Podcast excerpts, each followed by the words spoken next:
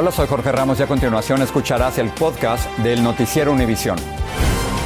El programa de noticias de mayor impacto en la comunidad hispana de Estados Unidos. Muy buenas tardes, les saluda Marcela Pérez Barros. Comenzamos en California, donde fuertes tormentas invernales han mantenido en vilo a las autoridades y a los residentes. Poderosas olas de hasta 15 metros han impactado la costa sur del estado y ya se reportan al menos ocho personas hospitalizadas. Las inundaciones han causado daños en viviendas y negocios como en restaurantes del litoral. Desde Manhattan Beach, California, Dulce Castellanos nos tiene las imágenes del mal tiempo y sus estragos. Despavoridos, un grupo de personas intentó escapar de una poderosa ola en Ventura, California, pero su fuerza arrasó con ellos, causando que ocho personas fueran hospitalizadas. Las repentinas aguas también pusieron en aprietos a estas personas al alcanzar los restaurantes sobre esta calle en Ventura. Las gigantescas olas han causado daños y destrucción a lo largo de la costa del estado. El Servicio Nacional Meteorológico emitió una alerta por alto oleaje, inundaciones y vientos causados por una fuerte tormenta en alta mar. Esta tormenta tan, tan grande que no, hemos visto en, muchos, en mucho tiempo y, bueno, las personas no, no, tienen experiencia y no saben que la posibilidad de una ola tan grande llegue tan profundo a la ciudad. La costa central de California tuvo olas de hasta 20 pies de altura y en Los Ángeles y Ventura las olas alcanzaron hasta 15 pies y sus aguas inundaron negocios y vecindarios. La puerta de la casa de este residente cerca de la playa de Capitola quedó sellada por unos 6 pies de arena. Labores de limpieza que dice tuvo que hacer a mano.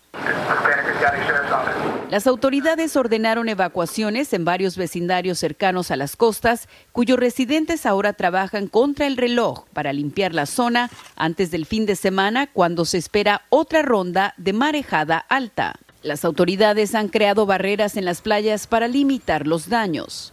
Las olas podrían incentivar a los surfistas a entrar al agua, pero las autoridades reiteran que incluso para las personas con experiencia en el mar, estas condiciones son peligrosas. Quienes viven cerca de la costa dicen que se mantendrán alejados del mar mientras pasa la tormenta. Pero vemos nosotros realmente que la gente a veces ¿verdad? se confía mucho. Ese es el problema.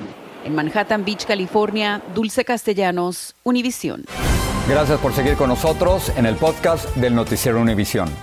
En México, la Fiscalía de Sonora informó que un grupo armado irrumpió en una fiesta de 15 años en la localidad de Cajeme y disparó a quemarropa contra los presentes. El ataque a balazos dejó al menos seis muertos y múltiples heridos, algunos de ellos menores de edad. Las autoridades dijeron que se trató de un atentado contra el líder de un grupo criminal. Jessica Cermeño nos informa. Los servicios de emergencia acudieron en la madrugada hasta donde se celebraba una fiesta en Cajeme, Sonora, en el norte de México. Porque los disparos hacia los asistentes se escucharon a muchos metros de distancia. Y la reunión se convirtió en un infierno. Tras el ataque reinaba el caos. Algunos yacían muertos en plena calle y los que podían trataban de ayudar a los heridos porque a los sicarios no les importó que hubieran jóvenes y dispararon a matar que arribó al lugar un vehículo tipo pick-up del que descendieron tres sujetos, quienes comenzaron a disparar contra los presentes, sumándose en la agresión otra persona que ya se encontraba en el sitio para señalar al objetivo. En conferencia de prensa, el fiscal de Sonora aseguró que el ataque fue perpetrado por miembros de una organización criminal que se dedica al narcomenudeo en la zona y que buscaban asesinar solo a uno de los asistentes. Que una de las personas fallecidas contaba con cinco órdenes de aprehensión por los delitos de homicidio, feminicidio, privación ilegal de la libertad y asociación delictosa, por lo que se tiene la presunción fundada que era quien fue dirigido el ataque directo pero también murieron al menos cinco personas más y hay una veintena de heridos. Entre los fallecidos se encuentran dos menores de 14 y 15 años de edad. Expreso mis más sinceras condolencias a las familias de las víctimas y deseo una pronta recuperación a los heridos. Este terrible ataque ocurre a menos de dos semanas de que asesinaran a otras 11 personas que asistían a una fiesta en Salvatierra, Guanajuato, en el norte del país. Es que en México las masacres no han dejado de ocurrir. Según la organización civil Causa en Común, entre enero y el 16 de diciembre de este año, los mexicanos habían sufrido al menos 427 masacres. Es decir, un asesinato grupal cada 19 horas. En México, Jessica Cermeño, Univisión. Una de las noticias más impactantes de este 2023 fue el asesinato de una madre a manos de su propio hijo de 13 años en la Florida. El menor confesó que a punta de cuchilladas acabó con la vida de su progenitora. Ahora un video policial revela lo que Derek Rosa le explicó a la policía sobre cómo mató a su madre. Univisión unió partes del video y el audio que fueron entregados por separado a la prensa. Dana Rivero nos trae la terrible confesión. Horas después del asesinato de su madre, Derek Rosa fue detenido y llevado por los investigadores hacia una habitación del centro de detención para ser interrogado. Todo quedó captado en una cámara corporal. Allí le leyeron sus derechos y el niño de 13 años aceptó dar declaraciones que resultaron muy impactantes. Con mucha ecuanimidad confesó lo que hizo la noche de ese 12 de octubre. I grabbed one of the kitchen knives and then I went to her room and then I killed her. Rosa continuó su testimonio con cierta normalidad y hasta describió el arma del delito. Derek llevaba aún puesta la misma ropa con la que aparentemente asesinó a su madre, Irina García, y mostró los rastros de sangre que le quedaron en las manos luego del incidente en el apartamento de Hialeah en Florida, donde vivían. Where exactly did you cut her? At first, I cut her right here. And her neck? It's like a type of vein that goes to your neck right here on both sides. Derek también dijo que su madre dormía en la misma habitación que su hermana de 14 días de nacida y que su hermana no la tocó, pero que justo antes de apuñalar a su madre mientras dormía la insultó en español. Yes, and then she woke up after I stabbed her. She just screaming. También habló sobre dos armas de fuego que su padrastro tenía en la casa y de lo que hizo con ellas.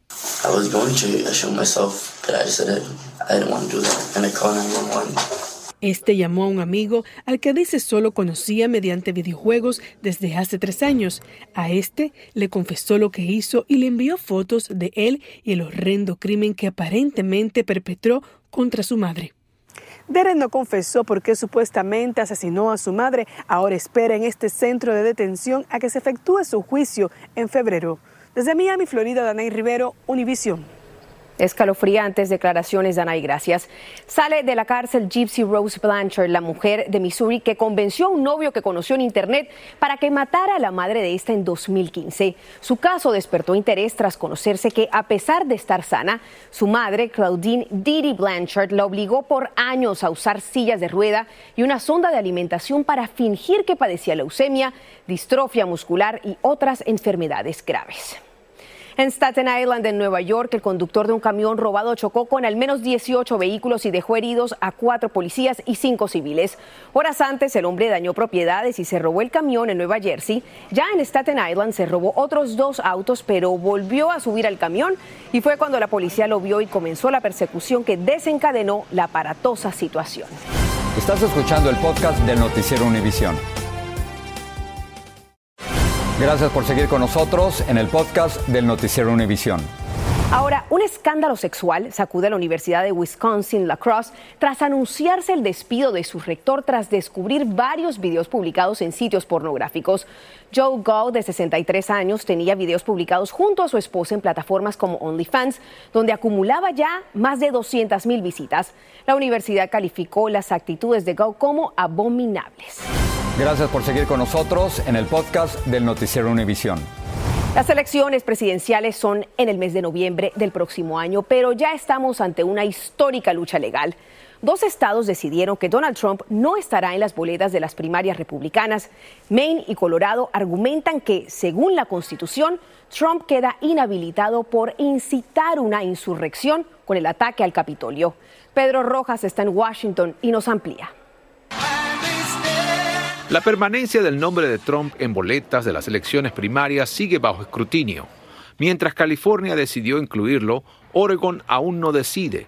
La secretaria del Estado de Maine explicó cómo ella llegó a la conclusión de excluirlo tras una audiencia en la que tres demandantes y abogados del expresidente discutieron si él cometió insurrección al presuntamente impulsar el ataque al Capitolio. Revisé la sección 3 de la decimocuarta enmienda muy cuidadosamente y determiné que allí no se habla de convicción, sino de compromiso, de haber motivado insurrección, destacó. La campaña de Trump prometió apelar en cortes de Maine y cataloga a Velos como un abogado izquierdista que está interfiriendo en la elección y apoya al presidente Joe Biden. Jenna Griswold, la secretaria del Estado de Colorado, coincide con su homóloga de Maine y dice que Trump se comprometió en una insurrección al incitar a un grupo violento que trató de parar la transición pacífica del poder. Griswold retornó Trump a la boleta mientras el máximo tribunal del país se pronuncia sobre una decisión de la Corte Suprema de Colorado. Mientras un pronunciamiento de la Corte Suprema pareciera inminente para impedir que más estados decidan si Trump debe ser incluido en la boleta electoral o no, analistas dicen que todas estas decisiones adversas están ayudando a su campaña. En la manera que sufre más embestidas judiciales y criminales, aumenta su popularidad dentro del Partido Republicano. Precandidatos presidenciales republicanos han criticado la decisión de Maine. Chris Christie dice que Shanna Bellows martirizó a Trump y lo hará más fuerte en su estado. Y el gobernador de Florida, Ron DeSantis, dijo que abre una caja de Pandora que puede ser usada por republicanos en otros estados. En Washington, Pedro Rojas, Univisión. Estaremos atentos a este caso, Pedro. Gracias. Se acerca el fin de año y miles de voluntarios están ayudando a decorar docenas de carrozas para el desfile anual de las rosas que se celebra cada primero de enero. Para la preparación del tradicional evento ya se entregaron millones de flores y se invirtieron más de 10 mil horas de trabajo. El tema del desfile de las rosas de este año es celebrar el mundo a través de la música.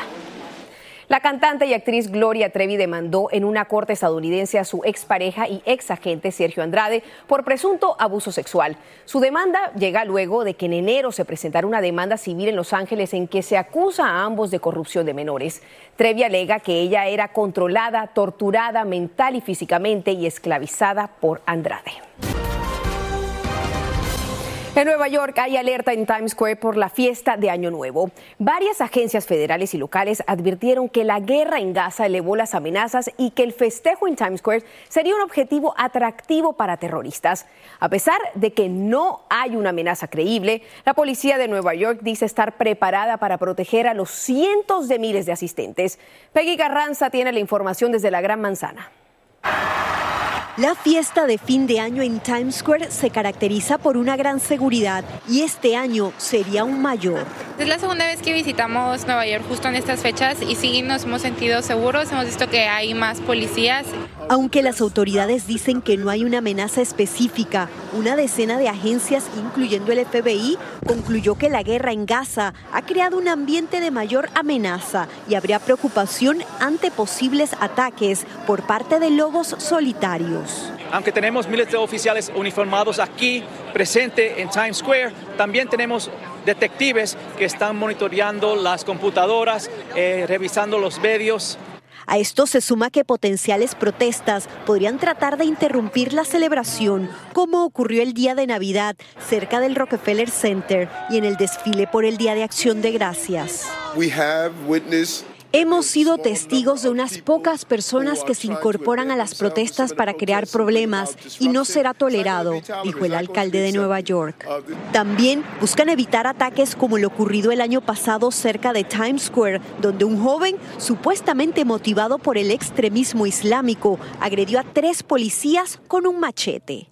Sí, me siento bastante seguro porque sé que los que tienen que cuidarnos van a hacer lo mejor que puedan para cuidarnos, aunque haya esta gente loca que quiera hacernos cosas malas.